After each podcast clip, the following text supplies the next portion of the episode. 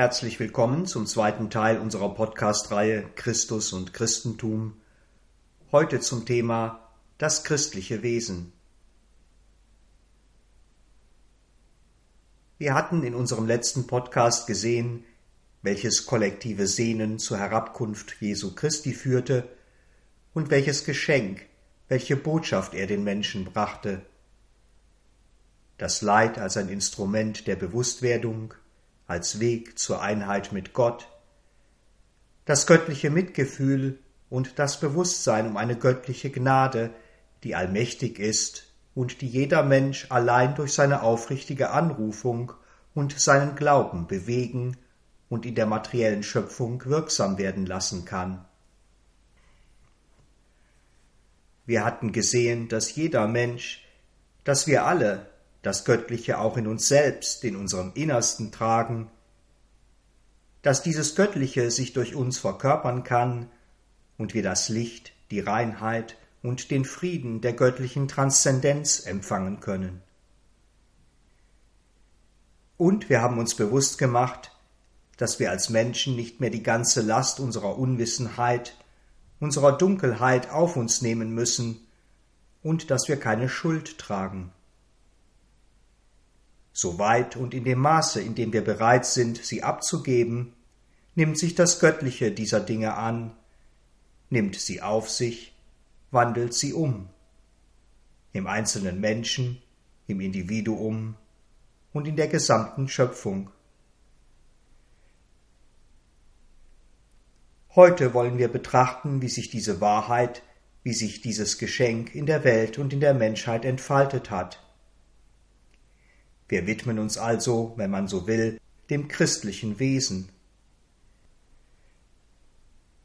Den Begriff Wesen verstehen wir dabei als Natur, als Charakter, als Prägung, als Seinsweise, als eine Art Feld, aber auch als Weg, als Dharma. Ein Weg, den diejenigen, für die er bestimmt ist, beschreiten und durchschreiten müssen. Ein Dharma, dass diejenigen, die einen entsprechenden Command, einen Befehl ihrer innewohnenden Seele erhalten haben, Leben durch Leben erfüllen müssen. Eine Seinsweise, eine Existenz, die aber auch, wenn dieser Schritt ansteht, in eine höhere, umfassendere Wahrheit transzendiert werden darf und letztlich transzendiert werden muss. Und ebenso ein Weg, ein Dharma, ein Wesen, von dem sich diejenigen, die für einen anderen Pfad bestimmt sind, die den Befehl der Seele, diesem christlichen Weg und den christlichen Daseinsgesetzen zu folgen, nicht erhalten haben, lösen müssen, von dem sie sich mehr oder weniger trennen müssen, um ihr eigenes Dharma, ihr eigenes Daseinsgesetz zu erfüllen und über dieses in eine Wahrheit jenseits davon, in die Vereinigung mit dem Göttlichen in all seinen Aspekten einzutreten. Dabei müssen wir uns bewusst machen, dass das christliche Wesen nicht nur ein abstrakter Begriff, sondern eine wirkliche Wesenheit ist. Ein lebendiger, kollektiver Körper, der mit seiner Seinsweise, mit seiner besonderen Ausrichtung, mit seinen Glaubenssätzen, seiner Ethik, seiner Ästhetik, mit seiner besonderen ihm eigenen Form der Hingabe und des Dienens an Gott und der Menschheit, das Erdbewusstsein, insbesondere das europäische und damit auch das kollektive Deutsche, wie ein Netz durchwebt. Eine lebendige Entität, eine Matrix, die unsere äußeren wie auch unsere subliminalen, feinstofflichen Wesensteile durchdringt, durchtränkt prägt und programmiert. Unsere mentalen Ebenen der Vernunft und moralischen Ethik ebenso wie die vitalen Ebenen der Emotionen, Gefühle und Bedürfnisse, unser Körperbewusstsein und nicht zuletzt auch unser Unterbewusstsein, aus dem diese Muster und Formationen immer wieder wie alte, kraftvolle Geister emporsteigen. Wir wollen heute und in unseren weiteren Podcasts versuchen, dieses christliche Wesen, diese Wesenheit diesen lebendigen, dynamischen Körper zu zeichnen und zu verstehen, ihn sozusagen sichtbar und durchschaubar zu machen. Wir wollen ihn als eine von unserem wahren Wesen, von unserem Selbst und unserer Seele getrennte Entität wahrnehmen, mit deren Eigenschaften und Prägungen wir uns identifizieren können, aber nicht zwingend müssen, von der wir uns lösen können, wenn wir dies wollen, wenn wir uns bewusst dafür entscheiden wollen. Und wir wollen dabei ebenso dem Christentum und der Religion des Christentums ihren Wert, ihren Platz in der Geschichte der Menschheit, in der Evolution des göttlichen Bewusstseins durch die Menschheit geben, also auch darauf achten, das Kind nicht mit dem Bade auszuschütten, sondern die im Christentum verborgenen Wahrheiten zu bewahren und sie von der damit durchwobenen Unwissenheit und Falschheit zu trennen. Denn die Religion des Christentums als solche, eine in welcher Form auch immer organisierte Gemeinschaft der Christenheit, ist oder zumindest war für die Verwirklichung der Botschaft Christi unabdingbar. Sri Aurobindo spricht von drei Elementen, die für das Werk eines Avatars oder einer Inkarnation des göttlichen Bewusstseins im Erdbewusstsein in der Menschheit notwendig sind. Zunächst natürlich die göttliche Persönlichkeit, der Sohn Gottes selbst, hier Christus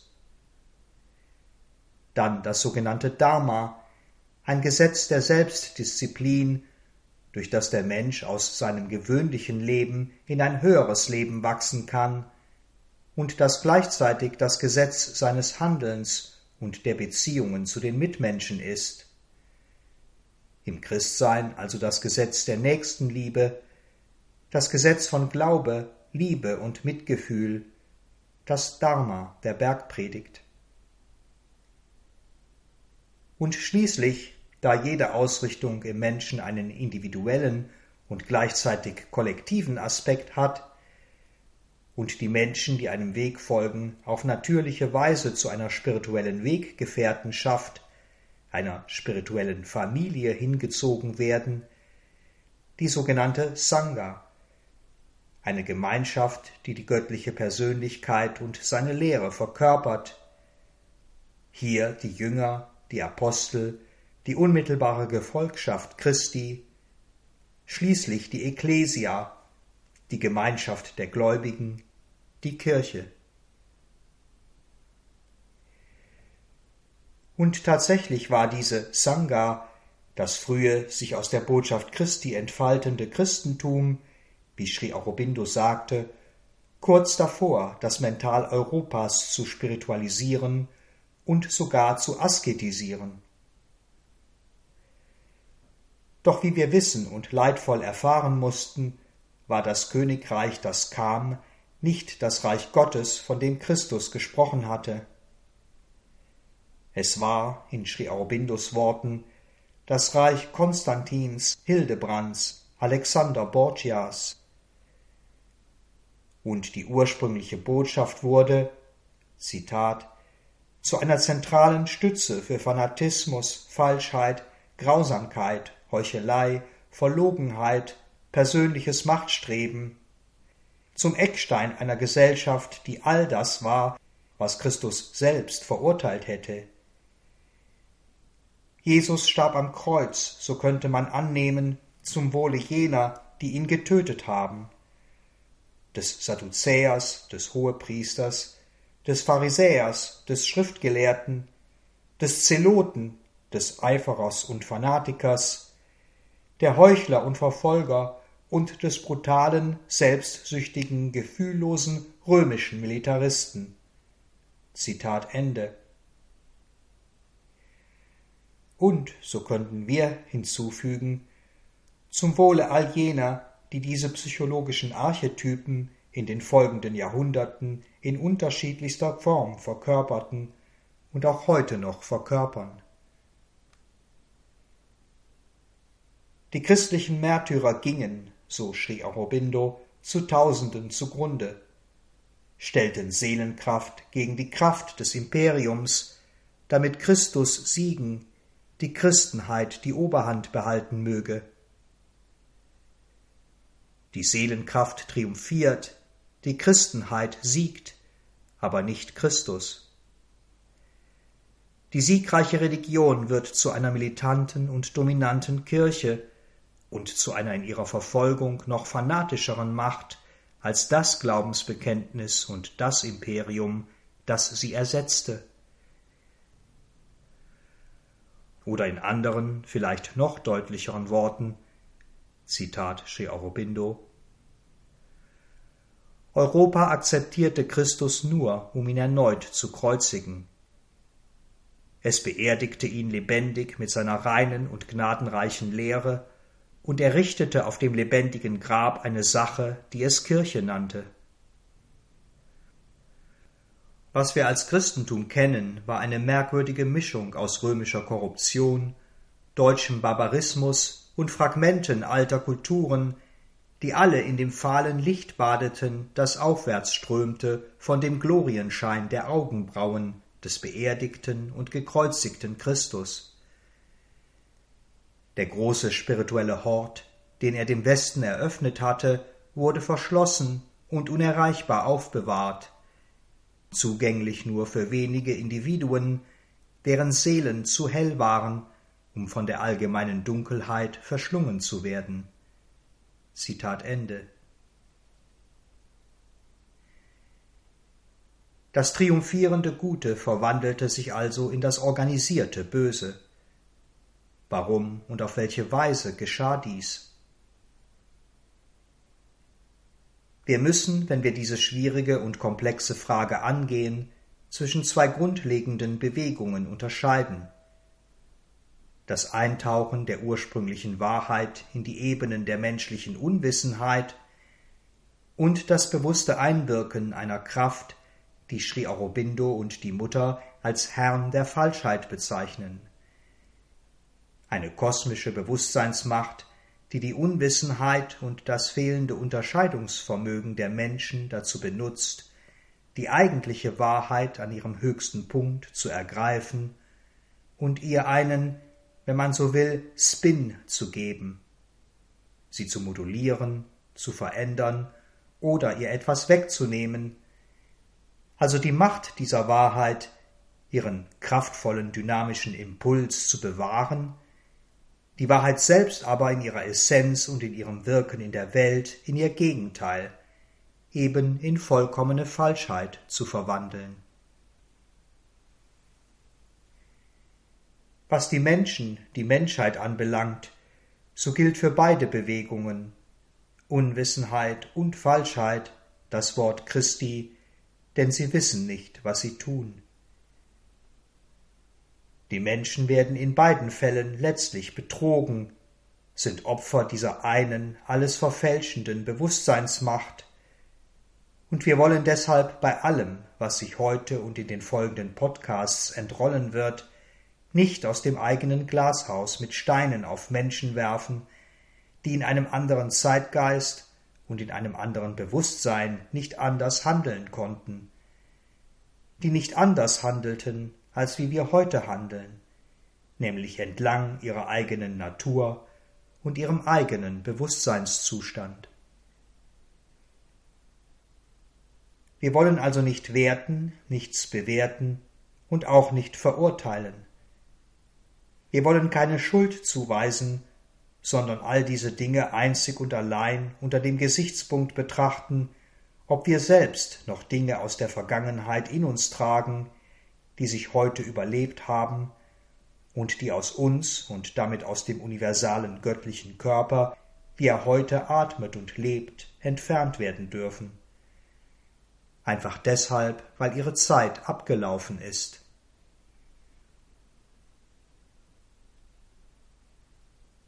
Um uns den Weg und die Entwicklung des christlichen Wesens bewusst zu machen und dabei einer gewissen Linie zu folgen, betrachten wir es im lebendigen Symbol eines Flusses.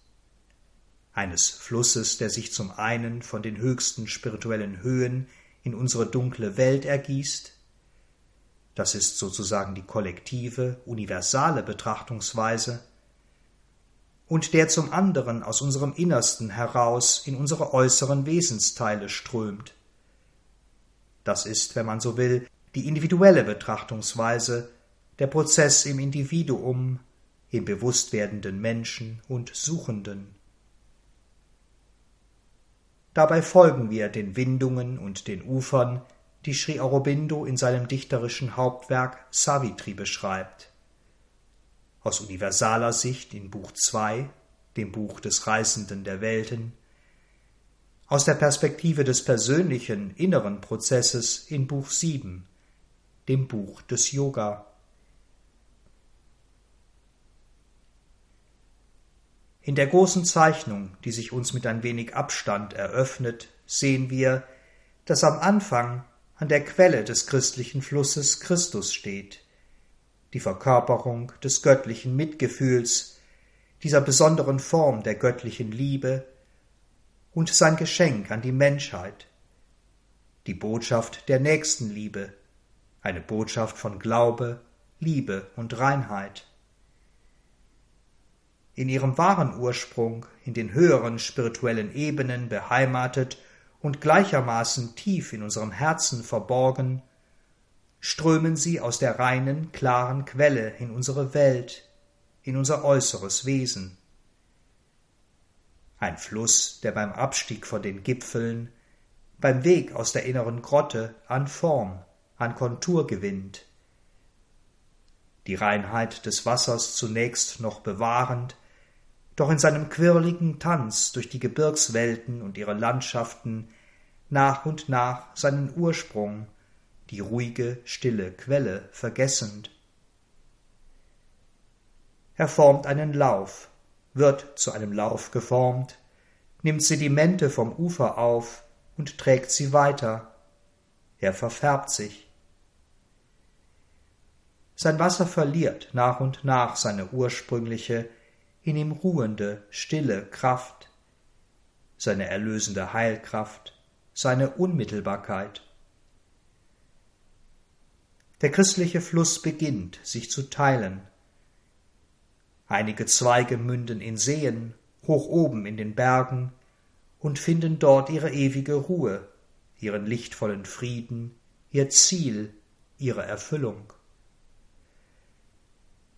Der Hauptstrom aber erreicht die ersten menschlichen Siedlungen, spendet Leben, gibt sein Wasser her für alle möglichen Verrichtungen der Menschen.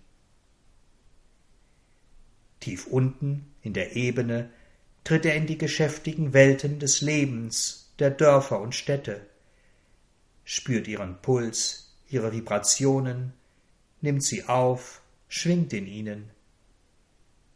Er nimmt andere Ströme, andere Einflüsse in sich auf, wird breit, ausladend, kraftvoll, majestätisch und er stirbt. Denn langsam, schleichend, unaufhaltsam ergießt sich etwas Wesensfremdes, Vergiftendes in seinen Lauf, drückt sich wie Quecksilber in die Adern des Flusses und erstickt ihn, tötet alles ursprüngliche Leben in ihm, zwingt ihm ein neues Daseinsgesetz auf. Der Fluss kippt sozusagen um, kriecht schwer belastet dahin. Nur wenige isolierte Nebenarme bewahren etwas von der ursprünglichen Reinheit. Schließlich verliert er sich in Sümpfen, verfängt sich in dichten Mangrovenwäldern und tränkt dort die Erde, Gottes physischen Körper und schon lange, bevor er das uferlose Meer des Unter- und Unbewussten erreicht und sich untrennbar mit ihm vermengt, ist er zum Gegenteil dessen geworden, was einst aus der Quelle in die Welt, in unser Wesen trat. Die Menschen aber waschen und baden sich darin, trinken sein Wasser, werden dazu. Und die Seele selbst hat kaum eine andere Wahl, als abzuwarten, und im Geheimen auf die Menschen und die Welt einzuwirken. Dies ist in wenigen Worten eine erste grobe Skizze des christlichen Wesens, der christlichen Wässer Waters, wie es der vedische Rishi, der vedische Seher ausdrücken würde. Wir wollen nun versuchen, diese Skizze im Einzelnen nachzuzeichnen, sie zu illustrieren. Die Konturen dieses Wesens, seinen Charakter und seine psychologischen Prägungen herauszuarbeiten, Wesenszüge, die im Wesentlichen bereits vierhundert Jahre nach Christi Geburt vollständig entwickelt und entfaltet waren. Beginnen wir also an der Quelle und folgen noch einmal dem Lauf des Flusses, seinem Abstieg von den hohen Gipfeln der spirituellen Ebenen und gleichermaßen seinem Hervortreten aus der tiefen Höhle, der inneren Kammer unseres Herzens in die äußere Welt, ihrem Wesen nach eine Bewegung, nur im Ausdruck verschieden. Die eine, wie gesagt, kosmisch, kollektiv, die Manifestation im Erdbewusstsein, die andere individuell, persönlich, die Manifestation in unserem eigenen individuellen Wesen. Beides ist nicht zu trennen, ist wesenhaft eins. Was im Kollektiv vorhanden ist, ist gleichermaßen in uns selbst. Und was wir in uns selbst verändern, was in uns selbst verändert wird, verändert sich sozusagen in der DNA des Erdbewusstseins.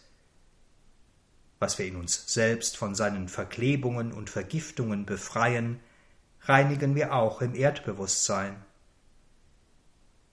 Dies gilt für jede Formation, jede Bewegung des Bewusstseins, auch für das christliche Wesen.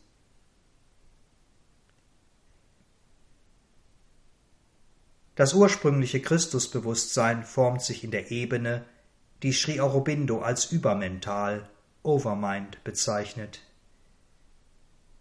Es ist eine der großen Samenwahrheiten, die sich aus dem unbewegten Meer von Selbstidentität aus der ursprünglichen Einheit, aus der Welt der fundamentalen Realitäten wie Urströme in die Ebenen ergießen.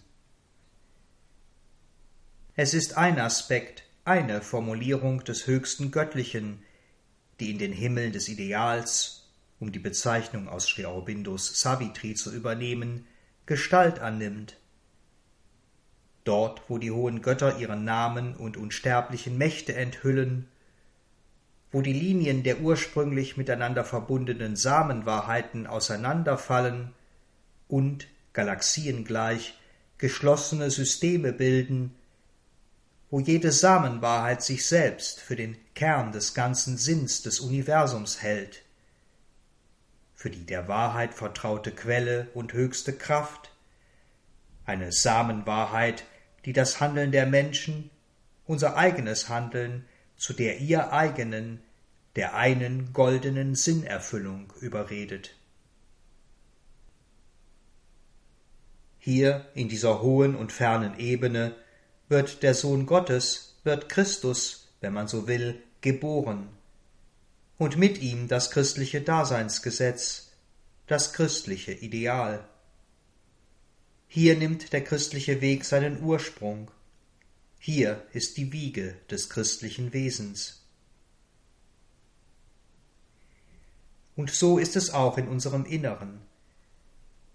Aus der mystischen, geheimen Grotte der Seele tritt eine Seelenkraft hervor, eine bestimmte, konkrete Seelenqualität, eine Madonna, von der Seele ausgesandt, das, wie es heißt, unsagbar schwere Leid der Welt zu tragen, ausgesandt, um den Menschen die Flamme der Hoffnung, des Trostes, der Nächstenliebe zu bringen eine Madonna, die, so schrie Aurobindo, das zarte Lächeln ist, das das wunde Herz heilt, und jenes Mitgefühl, das es erleichtert, dieses Leben zu ertragen. Ein Mitgefühl, das, wie wir gesehen hatten, voraussetzungslos ist, das von nichts abhängt, das für alle und jeden wirkt, das jedem ohne Unterschied eine Chance gibt. Diese Ebene, diese ursprüngliche Quelle ist rein, frei von jedem verzerrenden Einfluss. Und doch verbergen sich hier bereits zwei Prägungen, zwei Begrenztheiten, die weiter unten oder weiter außen, also im menschlichen Bewusstsein, zu erheblichen Konsequenzen führen. Nämlich zum einen zu der Annahme, dass diese Quelle die einzige Quelle sei, der einzige Fluss, der sich aus dem göttlichen Bewusstsein in die Welt und von der Seele in unser äußeres Wesen ergießt.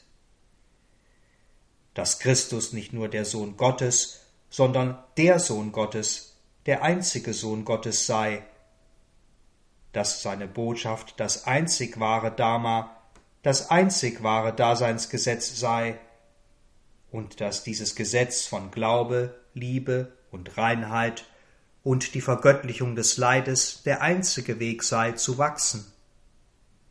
Dass es der einzige Weg zu Gott und dass nur dieser Weg deshalb das Gute sei. Und dass im Umkehrschluss alle anderen Wege und Daseinsgesetze, die aus anderen, ebenso wahren Samenwahrheiten entspringen, wie der Weg des Wissens und der Weisheit oder der Weg der Kraft und Macht, von Gott wegführen und damit in gewisser Weise des Bösen, also evil seien. Diese duale und daher begrenzende Sichtweise und Wahrnehmung hat erhebliche und grundlegende Auswirkungen auf unser Menschenbild und damit auch auf unser eigenes Selbstbild und unsere eigene Bewusstseinsentwicklung. Es ist in der christlichen Prägung selbstverständlich, dass wir etwa den heiligen Franziskus für einen besseren und auch bedeutenderen Menschen halten, wie etwa Napoleon, Cäsar oder Augustus, obwohl diese ebenfalls wie Buddhis sind, Verkörperungen bestimmter göttlicher Aspekte, die in dieser Welt und für die Entwicklung der Menschheit eine ganz bestimmte Aufgabe zu erfüllen haben. Napoleon und Cäsar etwa als Söhne von Mahakali, der göttlichen Mutter in Form von großartiger Stärke, unwiderstehlichem Feuer, überwältigendem Willen und stürmischer Schnelligkeit, von welterschütternder Kraft. Augustus als Sohn von Mahasaraswati, der Verkörperung von Organisation und Präzision, einer ruhigen und exakten Perfektion in allen Dingen, einer unfehlbaren Ordnung und Genauigkeit in der Durchführung und im Ergebnis. Der Vorzug vom einen vor dem anderen, der schnell zu einem vollständigen Ausschluss des anderen führen kann, ist daher eine nicht unerhebliche Verzerrung. Eine Verzerrung, die maßgeblich durch die einseitige Ausrichtung unserer Natur und unseres Charakters auf das christliche Wesen bedingt ist und dies hat schwerwiegende Folgen für unsere eigene Fremd- und Selbstwahrnehmung. Etwa die, dass Menschen, die arm sind, die leiden, die ohnmächtig sind, die dabei im Äußeren sanft und friedvoll sind, nicht nur Hilfe bedürfen, sondern auch bessere Menschen sind.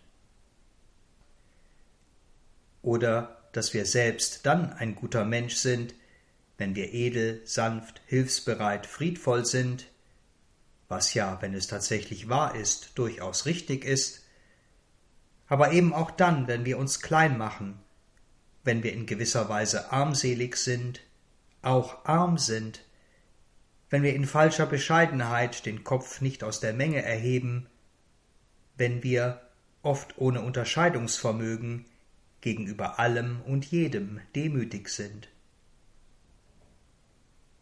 Damit aber verleugnen und verhindern wir in uns die Manifestation der anderen, ebenso wichtigen göttlichen Qualitäten. Reichtum, Fülle, Macht, auch die Macht der wahren göttlichen Liebe, Herrlichkeit, Schönheit, allzu oft auch Wahrheit. Denn die Falschheit nutzt diese Unwissenheit, diese Begrenztheit, das Bedürfnis und den Wunsch, ein sogenannter guter Mensch zu sein, um ihr Spiel mit uns zu spielen.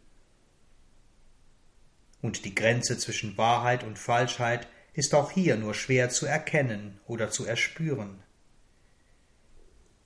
Ein Helfen, eine sich spontan ausdrückende Nächstenliebe und Barmherzigkeit, deren ursprüngliche Quelle in einem wirklichen Einheitsbewusstsein liegt und die ein wahres inneres Unterscheidungsvermögen besitzt, was gerade in diesem Augenblick für den anderen, für die Bewusstseinsentwicklung des Gegenüber richtig und wichtig ist, ist eine Sache. Mitleid, sich als Gebender oder Helfender selbst besser zu fühlen, eine bewusste oder unbewusste moralisch-ethische Prägung, gesellschaftliches oder kollektives Anpassungsverhalten, versteckte Schuldgefühle, das eigene Selbst und vor allem auch Fremdbild, unser Ruf, unser Image sind eine andere. Sie verzerren oder verdecken unsere eigene innere Wahrheit, die sich durch uns zum Ausdruck bringen möchte, und sind daher ein nicht unwesentliches Hindernis für den Fortschritt und die Manifestation des Göttlichen in uns selbst und in der Welt. Die zweite Prägung, die allen im Overmind, im Übermental entstehenden Wegen, allen dort geborenen Religionen in die Wiege gelegt wird, ist das Bild Gottes als ein von der Welt getrenntes Wesen. Ob wir ihn, wie das Judentum, als Gott der Kraft und Macht, des Zornes und der Gerechtigkeit betrachten, oder wie der Islam als Gott der Richter, Herrscher und Gestalter der Welt, oder wie die frühen, ursprünglichen Christen als Gott der Liebe, alle betrachten ihn als eine Person, definierbar, vorstellbar, in seiner Natur durch bestimmte Qualitäten begrenzt, obwohl in seiner Macht und Kraft unbegrenzt, allwissend, allmächtig, allgegenwärtig und getrennt von seinen Kreaturen und seiner Welt. Er erschafft, richtet, bestraft, belohnt, begünstigt, verdammt, liebt, hasst, ist erfreut, wütend wie ein Mensch. Ein Mensch von unbegrenzter Macht. Und er ist, wie die Mutter sagte, in der Tat ein höherer Mensch, ein Schatten der menschlichen Seele, die auf den weiten Hintergrund des Universums geworfen wird. Die Schöpfung die Welt auf der einen Seite, Gott auf der anderen, wir von Gott getrennt, unzählige Formationen, mentale theologische Konzeptionen und uns belastende emotionale Muster haben sich aus diesem Gottesbild in unser Bewusstsein geprägt. Denn nur aus einem solchen begrenzten Verständnis können Fragen entstehen wie Wie kann Gott so etwas zulassen wie kann er so schwach sein? Wie kann er nur so töricht sein? Tatsächlich gibt es nichts anderes als Gott. Nur er existiert. Die Schöpfung mit all ihren Elementen, Kräften und Wesen ist sein Selbstausdruck, sein Körper, sein Bewusstsein. Und wenn uns etwas hässlich erscheint, dann, wie die Mutter sagte, einfach deshalb, weil er will, dass es nicht mehr länger existiert. Zitat Er bereitet die Welt vor, so dass dieses Ding nicht mehr länger manifest bleiben möge, dass die Manifestation aus diesem Zustand zu etwas anderem fortschreiten kann. So weisen wir in uns natürlicherweise alles ab, was dabei ist, aus der aktiven Manifestation herauszutreten. Es gibt eine innere Bewegung der Zurückweisung. Zitat Ende. Und wenn dieses Heraustreten aus der Schöpfung oder die Umwandlung in der Schöpfung dauert, nach unserem persönlichen Empfinden zu lange dauert, dann möglicherweise nur deshalb, weil die Zeit noch nicht gekommen ist, weil die Welt insgesamt noch zu unbewusst ist, zu tief damit verwurzelt und verwoben ist, weil noch zu wenige Menschen diese Bewegung der Zurückweisung in sich spüren, weil noch allzu viele Menschen auf die eine oder andere Weise an dieser Hässlichkeit anhaften, sich mit ihr verbinden und sie im Erdbewusstsein erhalten, weil sie das Leid lieben, die Falschheit lieben, die Unbewusstheit, die vermeintlich schützende Dunkelheit, und weil diese Dinge in ihrer oft grausamen, abstoßenden Natur offenbar noch notwendig sind, um die Menschen aufzurütteln, sie zu berühren, um ihr Sehnen nach Wahrheit und Bewusstheit, nach wahrer Freude, nach Unsterblichkeit immer neu zu entfachen, bis es genügend, wenn man es so ausdrücken will, weiße Blutkörperchen gibt, die durch ihre Abwehr und Zurückweisung das bewusst ins Licht gebrachte Virus aus dem göttlichen Körper entfernen. Würde das Wahrheitsbewusstsein ohne Rücksicht auf die aktuelle Beschaffenheit des göttlichen Körpers wirken, so würde es nicht nur das Krebsgespür, die Falschheit beseitigen, sondern auch alles, was damit verbunden ist und daraus besteht. Ein hoher, weiser Wille und die stets gegenwärtige, und aktiv wirkende göttliche Gnade bewahren uns davor. Wir aber müssen an dieser Stelle zunächst die tief in uns, im westlichen Mental verankerte Prägung eines von der Welt getrennten Gottes überwinden, müssen diese Suggestion in uns lösen. Wir müssen uns immer wieder daran erinnern, uns immer wieder sagen, wie es die Mutter formuliert, aber es ist er, er alleine existiert. Es gibt keine Existenz ohne ihn, außerhalb von ihm, es gibt nur ihn.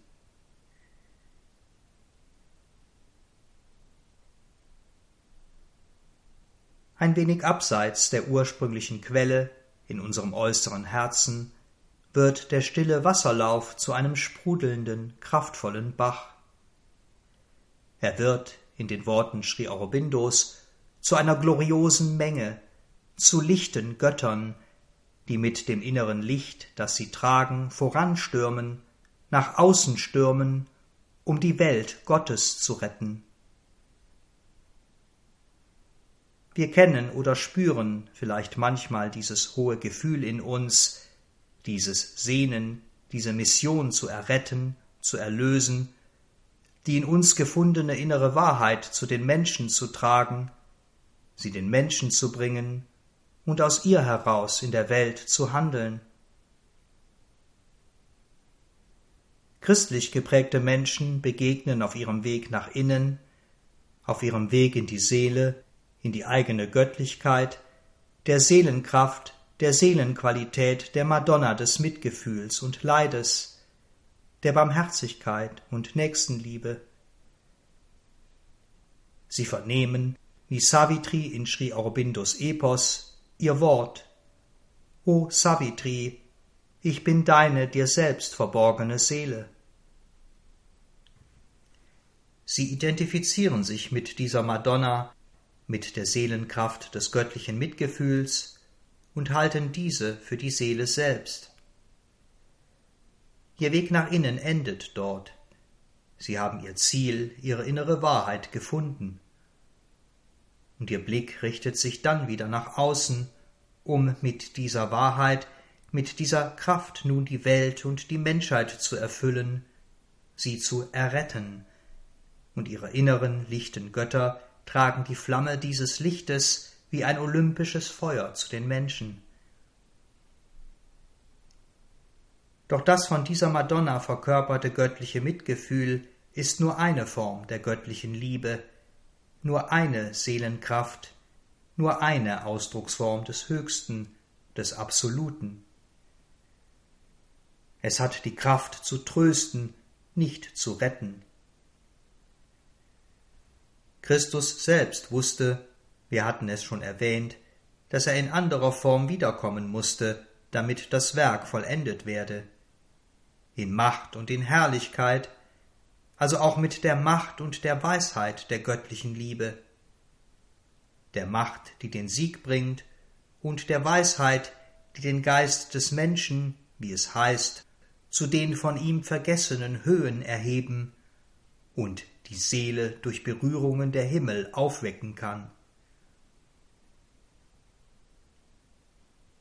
Es mag für den Suchenden, der sich mit dieser Seelenkraft des göttlichen Mitgefühls, der Barmherzigkeit identifiziert hat, der quasi zu ihr geworden ist und damit die Welt erlösen, die Menschen erretten will, ein schwieriger Moment sein zu erkennen, dass dieses Ideal, das seine inneren lichten Götter in sein Herz und in die Welt tragen, begrenzt ist, dass die Erlösung, die Errettung eine Illusion ist und das persönliche Handeln nach diesem Ideal, wenn mit einem bestimmten Bedürfnis vermischt, unter Umständen sogar ein schwerwiegender Irrtum.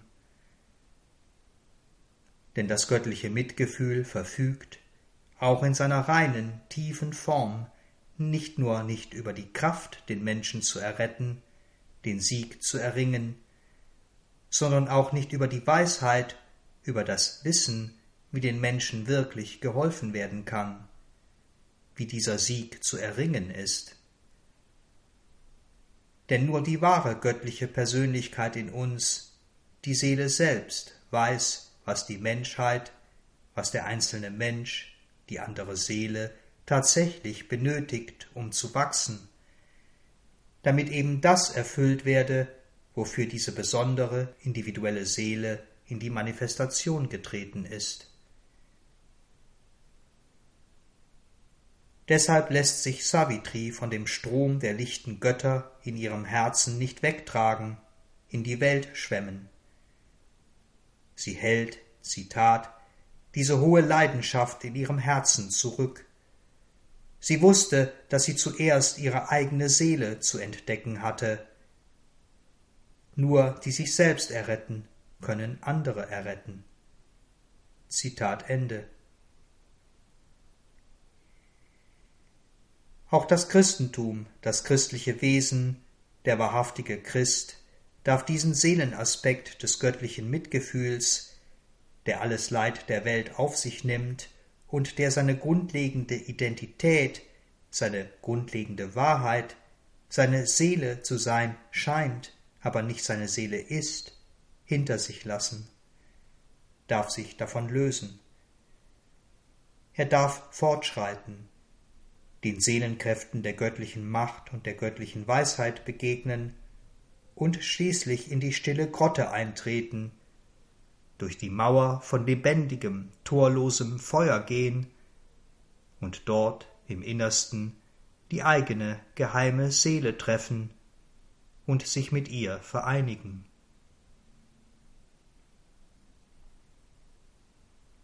Auf seinem weiteren Abstieg von den luftigen, spirituellen Höhen, auf seinem Weg aus den tiefen Kammern des Herzens in das äußere Bewusstsein des Menschen, tritt der Fluss nun in die sogenannten Reiche des größeren Mentals. Hier gewinnt er an Form, an Schärfe, an klarer Kontur. An der oberen Pforte dieses ersten großen Wasserfalls stehen, so schrie Aurobindo, die Könige des reinen Denkens, die es mit Blick auf die Regenbogenfarben des herabstürzenden Wassers im Gefühl gottgeborener Stärke wagen, mit ihrem Denken jene absolute Wahrheit zu ergreifen. Könige also, die die Schöpfung, das große kosmische Ganze, mit all seinen Formen, Formeln und Gesetzen erfassen und überschauen, für die alles getan, alles gewusst ist.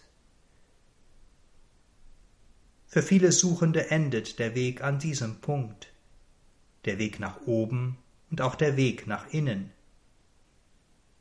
Sie haben die steil aufsteigende Stufenleiter des Wasserfalls erklommen, die Welt der großen Handwerker, der Erbauer des Kosmos hinter sich gelassen, die Welt der Erzengel, der Engel, der unzähligen göttlichen Arbeiter und Schreiber, der, nach Sri Aurobindo, hohen Architekten der Möglichkeiten, der Theoretiker der unwissbaren Wahrheiten, der Mathematiker der Unendlichkeiten, die die Kabbala des kosmischen Gesetzes ersannen, die Figur und Zahl zum Schlüssel alles dessen machten, was da ist, die die verborgenen Tanzrhythmen der Natur schufen, die die Kritik des Weltendramas schrieben und die Psychoanalyse des kosmischen Selbstes aufzeichneten.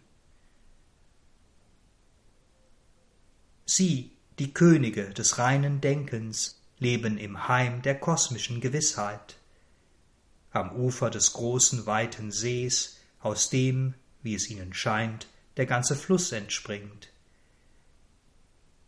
In Sri Aurobindos Worten Hier endete die Weisheit des Mentals, sie fühlte sich vollständig, denn nichts blieb mehr für Denken oder Wissen. Da saß sie auf dem Thron einer spirituellen Null und hielt ihr ungeheures Schweigen für das Unaussprechliche. Einige wenige der frühchristlichen gnostischen Bewegungen, einige wenige ihrer Individuen mögen diese Schallmauer, dieses weiße Lied erreicht haben. Aus den wenigen Quellen, die uns erhalten geblieben sind, können wir erahnen, dass sie über das direkte oder zumindest abgeleitete Wissen dieser höheren und inneren Ebenen verfügten. Ein Wissen, das unendlich, allumfassend scheint und dennoch begrenzt ist. Ein Wissen, das nicht erkennt, nicht erkennen kann, dass der große, uferlos erscheinende See, aus dem die Schöpfung zu entspringen scheint und in den sie einzugehen scheint, nur ein See, und nicht das jenseitige Meer, nicht die wahre Quelle des großen Flusses, der göttlichen Schöpfung, der göttlichen Selbstmanifestation ist. Und diese Begrenztheit der Schau findet im Menschen ihren Ausdruck in einem dieser höheren mentalen Ebene eigenen Elitarismus, einem Anspruch einer gewissen spirituellen Arroganz, die vollständige und geheime Wahrheit zu besitzen. Ein Elitarismus, der, wie wahr er auch immer sein mag, gewiss nicht unerheblich dazu beitrug, dass diese gnostischen Bewegungen bereits im frühen Christentum als Fremdkörper betrachtet und dem Vorwurf der Häresie ausgesetzt wurden. Sri Aurobindo fasst diese von sich selbst vollkommen überzeugte mental-spirituelle Arroganz in folgende Worte. Hier ist die Wahrheit, Gottes Harmonie ist hier. Schreib deinen Namen ein in der Elite Buch, die zugelassen ist durch die Sanktion der wenigen. Nimm deinen Rang des Wissens ein und deinen Posten im Mental. Hol deine Eintrittskarte zu dem Orden im Büro des Lebens und preise dankbar dein Geschick, das dich zu einem der unsrigen machte. Diese lichtvolle spirituelle Höhe, diese Teilwahrheit, in der die Arroganz des menschlichen Mentals, etwa gegenüber dem Herz, den Lebensebenen und dem Körper, seinen Ursprung hat, ist letztlich der hohe, verborgene Anker für eine Haltung, die allerdings nicht nur über das Christentum, unseren Zeitgeist, in gewisser Weise dominiert und die eigentliche Wahrheit der Schöpfung verzerrt hat.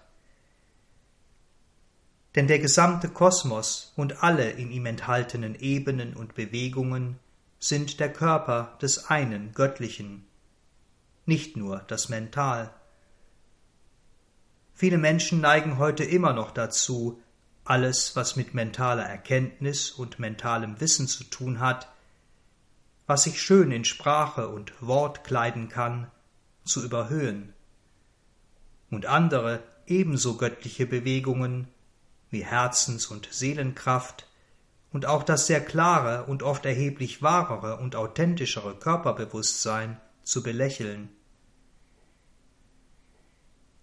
Auch diese Verzerrung hat in den Ebenen der Unwissenheit und damit in unserem gewöhnlichen Bewusstsein erhebliche Konsequenzen für unsere Wahrnehmung anderer und unser eigenes Selbstbild.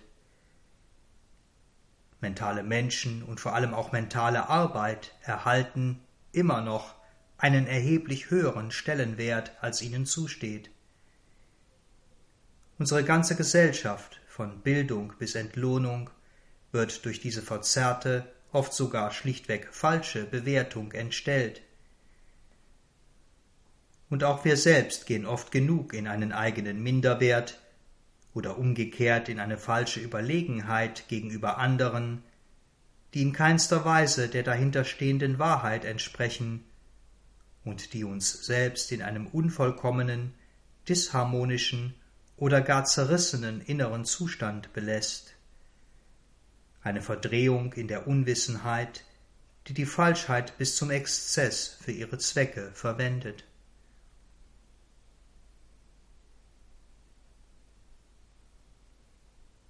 In den Stromschnellen unterhalb dieser Ebenen des größeren Wissens, unterhalb der Architekten und Erbauer des Kosmos, haben wir schon das Rauschen des nächsten Wasserfalls im Ohr, und bereits in Sichtweite der niederen, noch in Dunkelheit eingebetteten Welt der Menschen gelangen wir in die Heimat der Prophetinnen und Propheten, der, wie es heißt, flammenhellen Oberpriester der göttlichen Wahrheit, der Interpreten zwischen dem Mental des Menschen und dem Gottes, die das unsterbliche Feuer zum sterblichen Menschen bringen, die geistige Heimat der vom Heiligen Geist beseelten Apostel, der vom Heiligen Geist ergriffenen Prophetinnen und Propheten und vielleicht einiger tatsächlich erleuchteter Wanderprediger der frühen Christenheit. Hier konzentriert sich das weite, hohe und synthetische Wissen in, wenn man so will, einzelne Flammen, die durch das gesprochene Wort das begrenzte Mental der Menschen erreichen und buchstäblich in Brand setzen können. Auch hier befinden wir uns noch in den leuchtenden Welten des Wissens, frei von Unwissenheit und Falschheit. Doch auch hier liegt durch die zunehmende Fragmentierung der einen ursprünglichen Wahrheit bereits ein Same für Unwissenheit und Falschheit.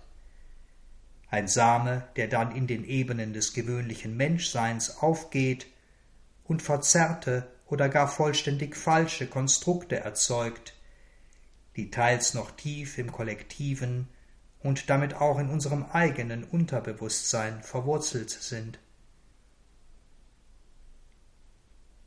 Denn natürlich ist es für den Menschen hilfreich, sinnvoll, oft, wenn nicht meist sogar essentiell, einen lebendigen, spirituellen oder geistigen Führer oder eine Führerin, zumindest eine Orientierungsperson zu haben, jemandem zu folgen oder von jemandem begleitet zu werden, der die Wahrheit weiß und sie auch übersetzen, also in die richtigen Worte und Vibrationen kleiden kann.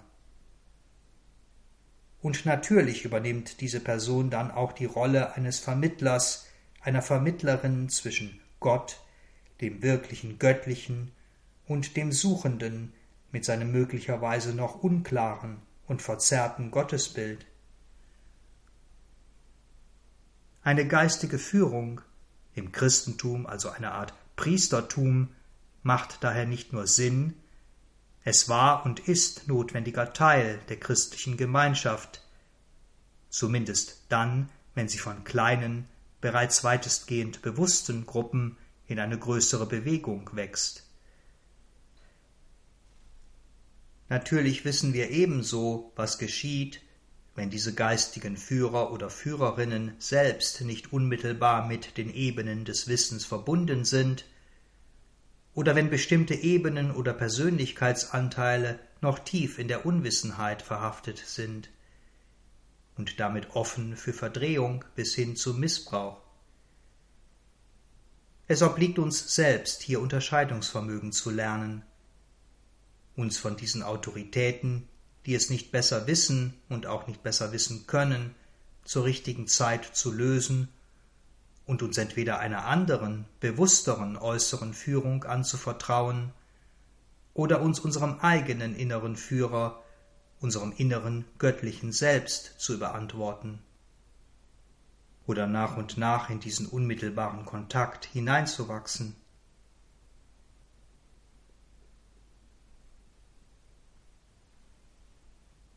So stürzt also der Fluss in einem weiten und mächtigen Fall in die Ebenen der Avidya, der Unwissenheit, in die von Menschen bevölkerten Lande, in das Erdbewusstsein. Er tritt aus den inneren Regionen des weiten, tieferen Herzens in die uns vertrauten Ebenen des täglichen, mentalen, vital-emotionalen und physischen Bewusstseins. Und hier trifft er nicht nur auf die Begrenztheit dieser Ebenen, auf die begrenzte Wahrnehmungsfähigkeit und Auffassungsgabe ihrer Bewohner, sondern auch auf die ganze Fülle dort bereits vorhandener Prägungen, der christliche Fluss bahnt sich den Weg durch alte Tempel und ihre Götter, durch die stolzen Paläste der hellenistischen Philosophie und Wissenschaft, durch die starren Strukturen einer versteinerten mosaischen Ethik, durch ein verwirrendes Netz von Ideen, Idealen, Konzepten, Vorstellungen und durch jahrhundertealte, tief verwurzelte Muster des gesellschaftlichen Lebens voller liebgewonnener Konventionen, Sitten, Gebräuchen, Gewohnheiten. Ein bereits reichlich getränkter Boden, der nur sehr bedingt oder gar nicht bereit ist, das neu einströmende Wasser aufzunehmen. Die radikale Veränderung, die das neue Bewusstsein mit sich bringt, anzunehmen. Ein Boden, der im Gegenteil den christlichen Wässern eine Vielzahl von Sedimenten, von Beimischungen zuführt. Sie verfärbt, fast bis zur Unkenntlichkeit verfärbt. Alte Legenden vermischen sich mit dem Leben Jesu. Die alten Götter und vitalen Wesenheiten gehen in der Gemeinschaft der Heiligen auf oder in sie über, Mysterienreligionen hinterlassen ihre Spuren in der christlichen Botschaft. Sprache und Form der griechisch-hellenistischen Philosophie, darunter auch das Instrument der sogenannten Polemik, prägen die frühen, gelehrten Kirchenväter, die sich gegen die existenzbedrohenden Vorwürfe der heidnischen geistigen Elite mit denselben Waffen zu wehren versuchen, zur Wehr setzen müssen. Und schließlich, wir hatten das schon angedeutet, wird die Botschaft, wird der Fluss nicht nur verschmutzt, sondern vergiftet. Vergiftet durch die bewusste Einflussnahme von Kräften und Wesen aus den feinstofflichen vitalen Welten, die bereits vor der materiellen Schöpfung entstanden sind. Bei der ursprünglichen Evolution des sich einfaltenden göttlichen Bewusstseins und die sozusagen hinter dieser materiellen Schöpfung stehen und kontinuierlich auf unsere Welt und auf uns selbst einwirken. Ganz besonders dann, wenn die Möglichkeit eines kollektiven oder auch individuellen Fortschritts besteht. Die Mutter hat dieses Phänomen wie folgt beschrieben. Wenn es einen Druck auf die vitalen Welten aufgrund eines sich vorbereitenden Abstiegs von oben gibt, dann projiziert sie etwas von sich selbst in die menschliche Welt.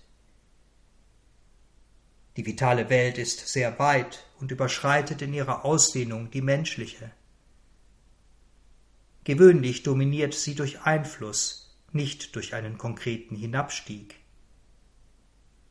Natürlich besteht die Bemühung dieses Teils der vitalen Welt darin, die Menschheit unter ihrem Einfluss zu halten und das höhere Licht daran zu hindern, in die Menschheit oder Erdatmosphäre einzutreten.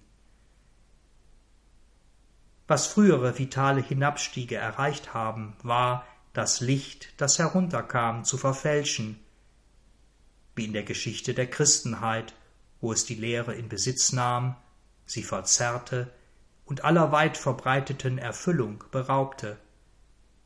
Zitat Ende. Ziel dieser vitalen Kräfte, allen voran des Wesens der Falschheit, war es also, die Manifestation der Botschaft Christi im Erdbewusstsein und in den Menschen zu verhindern.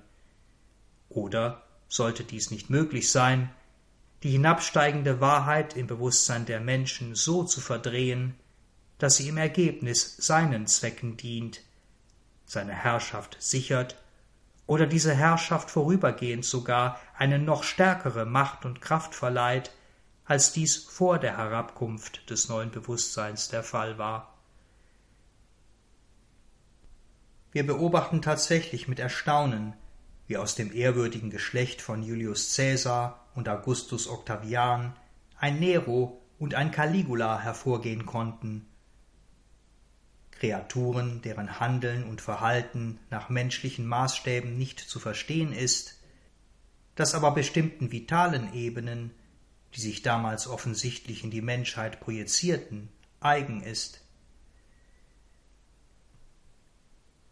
Die unter mehreren römischen Kaisern eingeleiteten Verfolgungsmaßnahmen, die auf eine Ausrottung, also auf die vollständige Vernichtung des Christentums zielten, waren vor allem unter Nero von einer Grausamkeit, die unverkennbare Züge dieser uns aus Horrorfilmen inzwischen bestens bekannten feinstofflichen Ebenen trägt. In einem Bericht des römischen Historikers Tacitus heißt es dazu Man verhaftete zuerst Leute, die sich zum Christentum bekannten, dann auf ihre Anzeige hin eine riesige Menge. Sie wurden nicht gerade der Brandstiftung überführt. Die Christen sollten für den Brand Roms im Jahr 64 verantwortlich gemacht werden.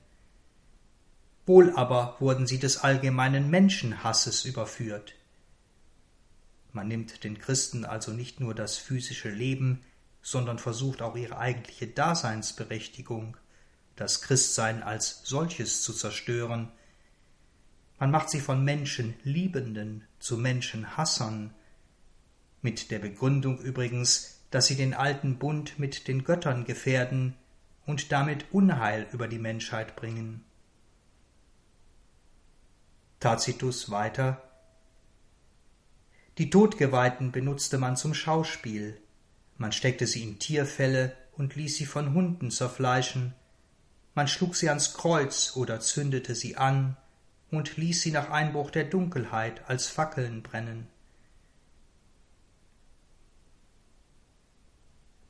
Ich erwähne diese sehr drastische, explizite Schilderung aus zweierlei Gründen. Zum einen gibt es im Menschen und hier vor allem in unserem christlichen Wesen eine Art Naivität, die annimmt, dass alle Menschen im Grunde in ihrem Kern gut seien, und man daher letztlich mit allem reden und zu einer gewissen Übereinstimmung, zumindest in einen Dialog gelangen kann. Das mag aus einer gewissen Perspektive richtig sein. Wir übersehen dabei jedoch, dass es manchmal nicht Menschen sind, die handeln, sondern vitale Kräfte und Wesen, die entweder selbst die Form eines menschlichen Wesens annehmen oder die Menschen vorübergehend oder dauerhaft als Instrumente benutzen. Evil ist tatsächlich Evil. Das Böse, Falschheit, Leid, Tod, alles Titanische hat eine vollkommen andere Natur als der Mensch und ist nicht, in dem Sinne, wie wir es verstehen oder verstehen wollen, in irgendeiner Weise mit den Menschen verbunden oder ihnen zugewandt. Die Rolle des damaligen englischen Premierministers Chamberlain, der nach vermeintlich erfolgreichen Verhandlungen mit Hitler Peace for our time verkündete, ist dafür ein gutes und auch warnendes Beispiel. Er musste, um eine Katastrophe für die Menschheit abzuwenden, durch den weniger naiven und leichtgläubigen Churchill ersetzt werden. Unsere durchaus hohen christlichen Werte von Sanftheit, Liebe, Friedfertigkeit, Mitgefühl dürfen also nicht unseren Blick verzerren, unser Unterscheidungsvermögen trüben.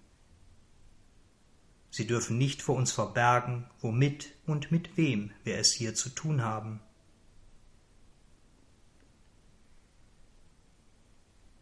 Zum anderen war genau dieses von Tacitus beschriebene Szenario, wie viele andere in der frühen Christenverfolgung, der Weg, auf dem die frühen Christen ihr Dharma erfüllten, erfüllen mussten.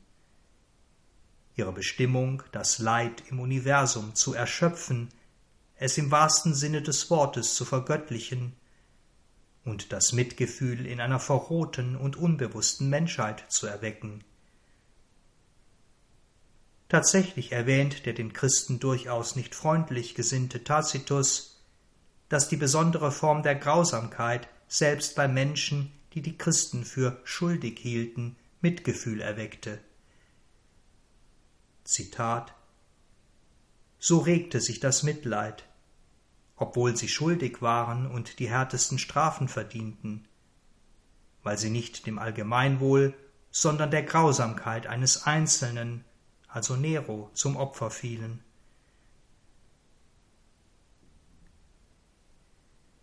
Im Ergebnis triumphierte, wie Sri Aurobindo sagte, die Seelenkraft über die Kraft des Imperiums.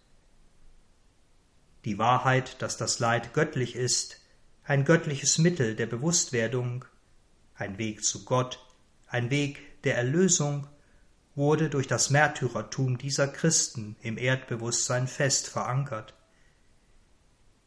und es wurde ein Funke des Mitgefühls entzündet. Eine erste kleine Flamme in den Herzen einer emotional noch weitestgehend rohen und eher von oberflächlichen Gefühlen geprägten Menschheit. Und eine immer größere Zahl von Menschen wurde mit diesem neuen Bewusstsein sozusagen infiziert. Wie es einer der ersten christlichen Autoren, Tertullian, angesichts der andauernden Verfolgungen gegen Ende des zweiten Jahrhunderts formulierte Semen est sanguis Christianorum. Ein Same ist das Blut der Christen. Die innere Madonna, von der Seele ausgesandt, um das unsagbar schwere Leid der Welt zu tragen, um an dem Leiden dieser Welt teilzuhaben, die Madonna, die das Universum als eigenen Körper ihres Leids angenommen hat, sie hatte sich durch die Christenheit in jedem einzelnen Christen eine materielle Gestalt gegeben, sich in ihm und durch sie im Erdbewusstsein manifestiert. Für den Christen ist es Gott, der sich selbst opfert, und so ist für ihn das spirituelle Leben ebenfalls ein Opfer, muss ein Opfer sein, ein Opfer, um die Menschheit zu erretten, um das Werk Christi zu vollbringen. So wurde das Leid, das hingebungsvolle Erdulden, das bewusste und schließlich zunehmend gewollte Auf sich nehmen von Leid neben dem Gesetz der Nächstenliebe zum zentralen Element des christlichen Wesens, zu einem christlichen Identifikationsmerkmal, zu seiner Raison d'être, zum Sinn des Daseins überhaupt. Die Christen begannen, sich ausschließlich dem Leid zuzuwenden, dem Leid anzuhaften, es zu suchen und es daher auch anzuziehen. Sie wurden in gewisser Weise fast süchtig danach, wurden von ihm, vom Leid abhängig. Sie begannen, wie Sri Aurobindo sagte, das Leid zu lieben. Und nur weil sie das Leid lieben, daran festhalten, weil sie an dem sich selbst opfernden Gott festhalten, ihn nicht entlassen, also wirklich auferstehen lassen, hängt Christus immer noch am Kreuz von Jerusalem. Er ist, wie die Mutter ergänzte, immer noch an sein Kreuz gebunden fortwährend leidend für die Erlösung der Menschheit. Es ist also diese Identifikation oder diese allzu ausschließliche Verbindung mit der Madonna des Mitgefühls und des Leidens, dieser Seelenkraft, die, wie wir gesehen haben, nicht die Seele selbst, nicht die vollständige Göttlichkeit ist, die der Christenheit, dem wahrhaftigen Christen, dieses Siegel auferlegt. Die Prägung, dass der Weg des Leidens, des Mitfühlens, die Wahrheit, der Weg zu Gott sei, und dass dies die einzige Wahrheit und der einzige Weg zu Gott, der einzige Weg zur eigenen Erlösung und zur Erlösung der Menschheit sei, dass uns nur das Leid näher zu Gott bringe und nicht etwa die Freude, nur die Nächstenliebe und das Mitgefühl und nicht etwa die Schönheit, die Macht und Herrlichkeit oder die Weisheit. Und so ist es für jene, deren Dharma in diesem oder in früheren Leben der christliche Weg ist oder war, die dieses Daseinsgesetz bewusst oder unbewusst in sich tragen, es durchleben, erfüllen müssen, ausgesprochen schwierig, diese Prägung, diese Formation zu verändern, dieses Siegel in all ihren Wesensteilen bis in das Unterbewusstsein und das Zellmental des Körpers zu brechen und sich für die Möglichkeit eines zumindest weitestgehend leidfreien Bewusstwerdungsprozesses zu öffnen und damit letztlich für eine noch höhere, umfassendere Wahrheit des Leidens, für die tatsächliche Transformation des Leides in seine wahre Natur, in die ursprüngliche göttliche Seinsseligkeit. Es ist möglicherweise schwierig für sie anzunehmen, zu verstehen, dass ihre Identität, ihr Christsein durch ein sich lösen von ihrer nur vermeintlichen Seele, von der Madonna des Mitgefühls und Leides nicht zerstört wird, nicht verloren geht, sondern dass es vielmehr ergänzt, bereichert und erhöht wird. Es ist kein Verrat, kein Zurückweisen und auch kein Abschied für immer. Man wird zu ihr zurückkehren und kann ihr versprechen, wie es Savitri in Sri Aurobindos gleichnamigem Epos tut,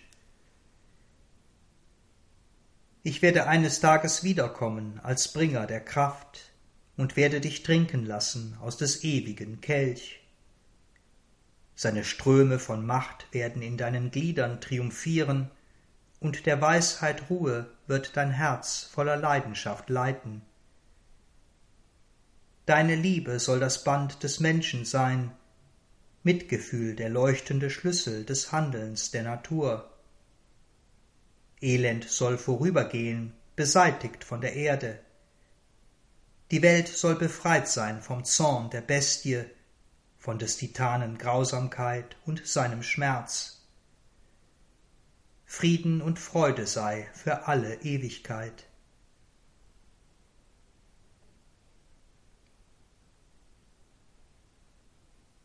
Kehren wir nun noch einmal zu unserem Flusslauf zurück, der sich, nun den Einflüssen der vitalen Welten und der Falschheit ausgesetzt, durch die engen und zerteilten Schluchten des menschlichen Mentals windet, durch die menschliche Vernunft und das denkende, philosophische Mental mit seiner komplexen, kleinen und begrenzten Logik, durch ein Mental, das analytisch arbeitet, das den Fluss in unzählige, komplex angelegte Bewässerungsgräben leitet, das die ursprüngliche Botschaft und Wahrheit oder das, was davon noch bei ihm ankommt, entkleidet, aufbohrt, zerteilt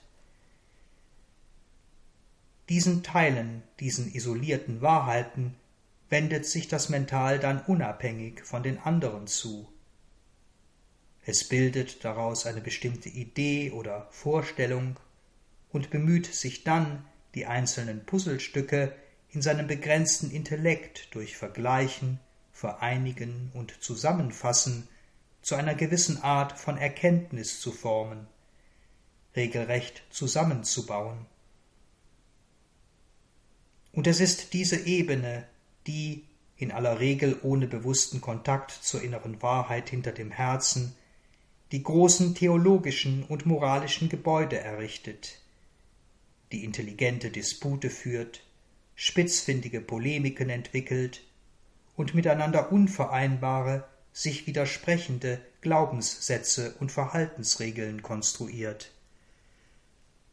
Glaubenssätze und Verhaltensregeln, die alle, jede einzelne für sich, ein Stück Wahrheit in sich tragen, die sich jedoch auf dieser Ebene nicht mehr zu einer größeren, einer wirklich allumfassenden, synthetischen Wahrheit zusammenführen lassen.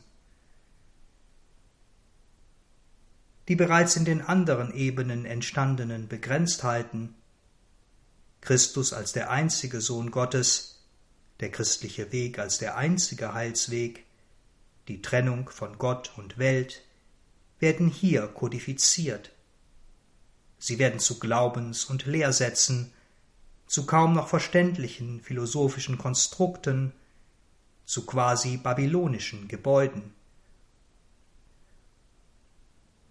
Ursprünglich wahre Erkenntnisse aus höheren Ebenen werden zerteilt, verformt, verzerrt, nun auch immer stärker unter dem Einfluss der Falschheit, die, was die Botschaft Christi und die im Entstehen begriffene christliche Sangha, die Kirche anbelangt, ihre eigene zerstörerische Agenda verfolgt.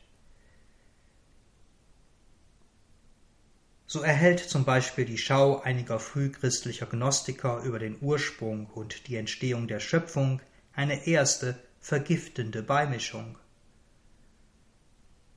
Wohl angesichts des offensichtlich beklagenswerten Zustands der Welt nahm man an, dass Menschheit und Welt nicht Schöpfung eines höchsten Gottes sein konnten, und man betrachtete den Schöpfer dieser Welt als einen gefallenen, von Gott abgefallenen Engel.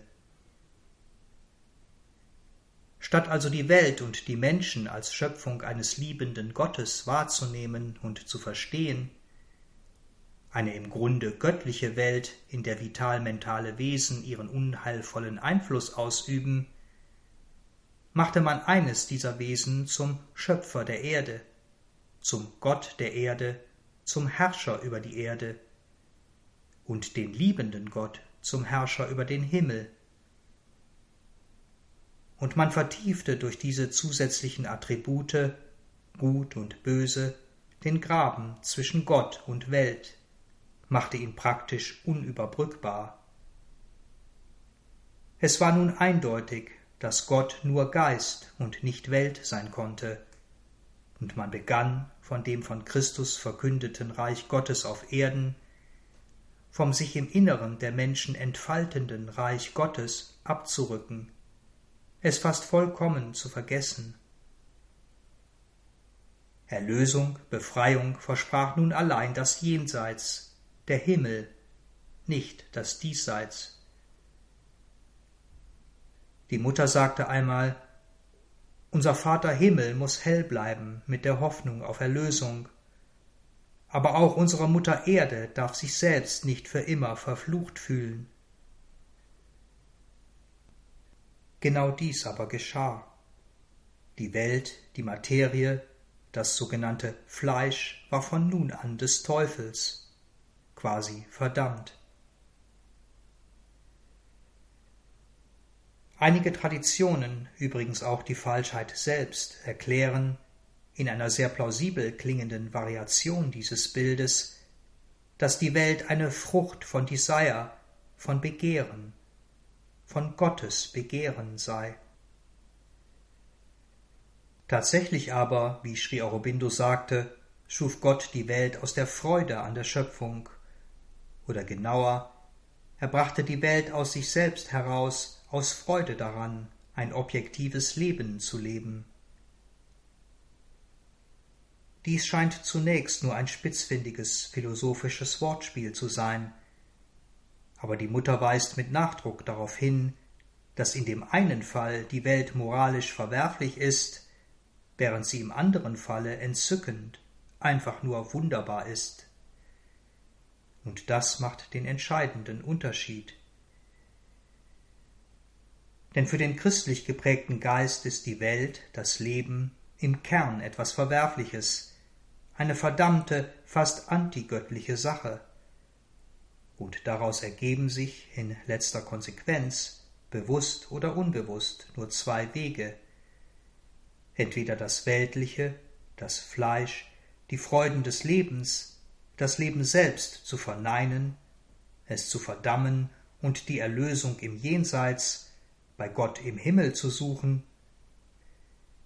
oder sich für das sündhafte, gottlose, weltliche Leben zu entscheiden und Gott zu verneinen, sich von Gott abzuwenden, um dann, wie wir später noch eingehender sehen werden, beim jüngsten Gericht in ewige Verdammnis zu verfallen.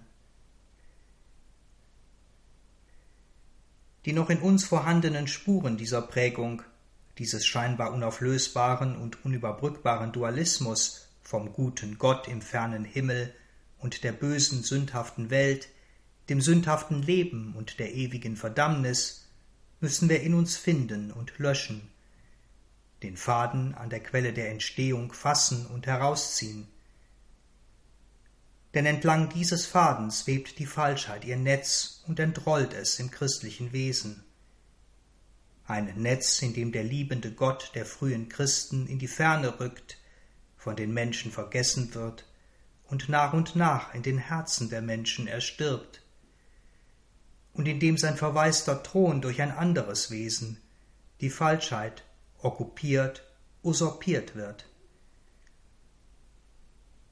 Es ist in diesem Netz und auf diesem verseuchten Boden, auf dem der Herr der Falschheit seine gläsernen, verspiegelten Paläste der Lüge seine moralisch-ethischen Kathedralen von Schuld und Sühne, jüngstem Gericht und ewiger Verdammnis errichtet.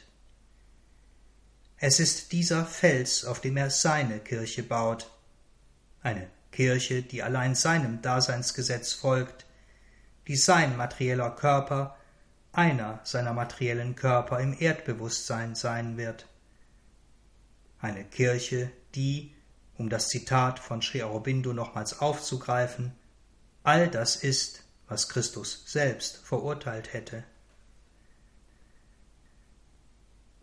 Auch die Bewegungen des mystisch orientierten Christentums, die dem Lauf des inneren Flusses folgen und über das innere Herz zum Tabernakel des christlichen Mysteriums zu gelangen suchen, verfangen sich zum Teil in diesem Netz, in diesem Dualismus zwischen Gut und Böse. Tatsächlich nimmt man auf einer gewissen inneren Ebene in sich selbst die Realität einer guten und einer davon getrennten bösen Person, einer Evil Persona wahr. Und wenn man in dieser Ebene bleibt und den Weg in die wahre innere Seele, in eine umfassendere Wahrheit nicht fortsetzt, kann man dort den Gegensatz nur in der Weise auflösen, dass die böse Person von der guten beseitigt werden muss. Dazu müsse, so sagen die dort beheimateten Mystiker, die böse Person hervortreten, was nur durch eine entsprechende Bewegung im Bewusstsein, durch eine Art Hinwendung erfolgen kann. Eine Hinwendung, die jedoch im energetischen Sinne einer indirekten oder direkten Evokation dieser Person gleichkommt, ihr sozusagen durch Aufmerksamkeit, Energie, durch Dialog ein Forum in uns gibt. Sri Aurobindo betont in diesem Zusammenhang, dass diese christlichen Mystiker nur ein sehr unvollständiges Verständnis dieser Dinge hätten und dass es auch ohne die Anrufung der bösen Person in uns bereits genügend Böses in der Welt gäbe. Und tatsächlich erzeugen diese Mystiker, Suchenden, Okkultisten durch die innere Hinwendung an den eigenen und damit auch kollektiven Schatten, an die böse Person, durch die Kommunikation mit ihr und durch das dann fast zwangsläufige Ringen mit der guten Person eine Dynamik mit nicht unerheblichen Folgen in sich selbst und damit auch in der Welt. Sie geben beiden Wesensformen, beiden Wesenheiten dem Guten wie dem Bösen, in sich selbst und in der Welt immer wieder einen neuen Impuls, neue Kraft, je nach innerer Stärke und Macht eine enorme Kraft, die das ewige Spiel, den Krieg zwischen Gut und Böse perpetuiert, unaufhörlich fortschreibt. Ein Krieg, der auf dieser dualistischen Ebene nicht zu gewinnen ist und auch nicht gewonnen werden soll, und sie tragen damit, bewusst oder unbewusst, einen gewissen Teil der Verantwortung für das Ausmaß, für die Dynamik, die dieses naturgemäß noch vorhandene Ringen in der Welt annehmen muss, und damit auch für das damit verbundene Leid der Menschen. Kampf und inneres Ringen sind eine Phase, durchaus eine notwendige Phase in der menschlichen Bewusstseinsentwicklung. Sie sind nicht die Lösung. Stille, aber klare Zurückweisung, ein sich abwenden und vor allem ein sich hinwenden zum Höchsten sind der Weg, diese Stufe des inneren Weges zu durchschreiten und den Pfad zur Vereinigung mit dem Göttlichen in unserem Innersten weiterzugehen, wie es Savitri im Kanto The Triple Soul Forces, die dreifachen Seelenkräfte, so wunderbar aufzeigt. Denn tatsächlich ist dieser dem Christentum als so grundlegend erscheinende Gegensatz zwischen Gut und Böse, den göttlichen und den antigöttlichen Kräften eine begrenzte Wahrnehmung der Dinge, eine begrenzte, wenn auch sehr hohe Wahrheit. Die Wurzel dieser begrenzten Wahrnehmung ist, wie wir schon angedeutet haben, auf dem Weg nach innen die Verwechslung der göttlichen Seelenkräfte der großen Seelenpersönlichkeiten mit der Seele selbst, auf dem Weg nach oben die Verwechslung einer der großen göttlichen Personalitäten, einer der großen göttlichen Namen mit dem wahren Göttlichen, dem einen, dem höchsten, der fundamentalen Realität. Und so gehört diese Wahrheit der höchsten Dualismen die lange Zeit für das Wirken des Göttlichen im Erdbewusstsein wesentlich waren, die für die Entwicklung der Menschheit, für das Aufbäumen der Menschheit gegen die alten, die Erde beherrschenden Kräfte, die für ihr Sehnen nach wahrer Göttlichkeit notwendig und erforderlich waren, heute in gewisser Weise einer alten Zeit an. Wir können, dürfen und müssen sie irgendwann hinter uns lassen, individuell und auch im Kollektiv. Denn halten wir an ihnen in dem Sinne fest, dass wir ihnen durch unser inneres und äußeres Handeln dynamische Kraft verleihen, dann unterstützen wir das Spiel, das ewige Ringen zwischen den letztlich gleich starken guten und bösen Kräften in uns selbst und in der Welt. Und wir behindern in gewisser Weise das Wirken eines höheren Wahrheitsbewusstseins, der höchsten göttlichen Liebe und der göttlichen Gnade, die die Dinge auf andere Weise lösen können, die vollkommen anders wirken, vollkommen anders arbeiten als die alten Lichtkräfte des Übermentals. Die Mutter sagte in diesem Zusammenhang Die alte Welt, die Schöpfung, die Sri Aurobindo übermental nennt, war ihrem Wesen nach ein Zeitalter der Götter, und dementsprechend das Zeitalter der Religionen. Wie ich sagte, hat die Blüte des menschlichen Strebens nach etwas, das über ihr ist, unzählige religiöse Formen hervorgebracht, eine religiöse Beziehung zwischen den edlen Seelen und der unsichtbaren Welt. Und nun scheinen all diese Dinge so alt zu sein, so überholt, so willkürlich, solch eine Entstellung der wirklichen Wahrheit. In der supramentalen Schöpfung wird es keine Religionen mehr geben. Das ganze Leben wird der Ausdruck, ein in Formen Erblühen der sich in der Welt manifestierenden göttlichen Einheit sein. Dies ist ein schöner Punkt für einen Landgang, eine Zäsur. Wir haben nun schon einen Teil des christlichen Wesens, der christlichen Wesenheit beleuchtet, in seiner Schönheit und Wahrheit, in seiner Begrenztheit und Entstellung. Im nächsten Podcast wollen wir die Zeichnung vollenden. Wir werden dem Verlauf des Flusses noch ein wenig weiter folgen und, je tiefer wir dabei gelangen, besser und klarer erkennen, wie die Einflüsse der Falschheit die ursprüngliche Botschaft Christi verwässert und bis zur Unkenntlichkeit verfälscht haben.